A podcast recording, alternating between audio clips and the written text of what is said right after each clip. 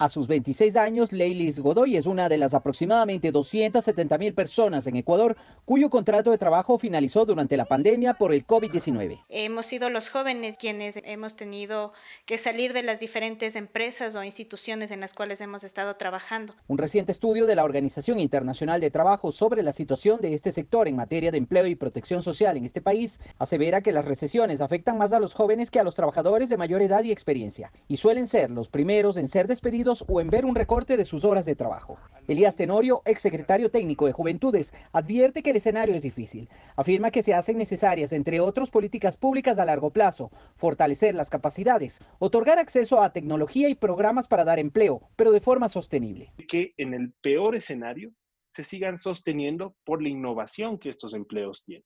El exministro de Trabajo, Leonardo Berresueta, destaca las políticas aplicadas en el anterior gobierno para contratar personal joven, especialmente a través de incentivos a las empresas. Afirma que algunas de esas iniciativas que ya no están vigentes pudieron evitar efectos tan graves por la pandemia y propone otros mecanismos para la generación de puestos de trabajo. Bajando las tasas de interés, uno. Dos, inyectando entre 2 mil y 3 mil millones de dólares a este sector de las micro, pequeñas y medianas empresas para que puedan contratar personal joven. La OIT aún no ha calculado el impacto de la pandemia en cuanto a empleos para los jóvenes en América Latina y el Caribe. Sin embargo, afirma que a nivel general la tasa de desocupación promedio de la región, que a fines de 2019 era de 8,1%, podría subir entre 4 y 5 puntos porcentuales.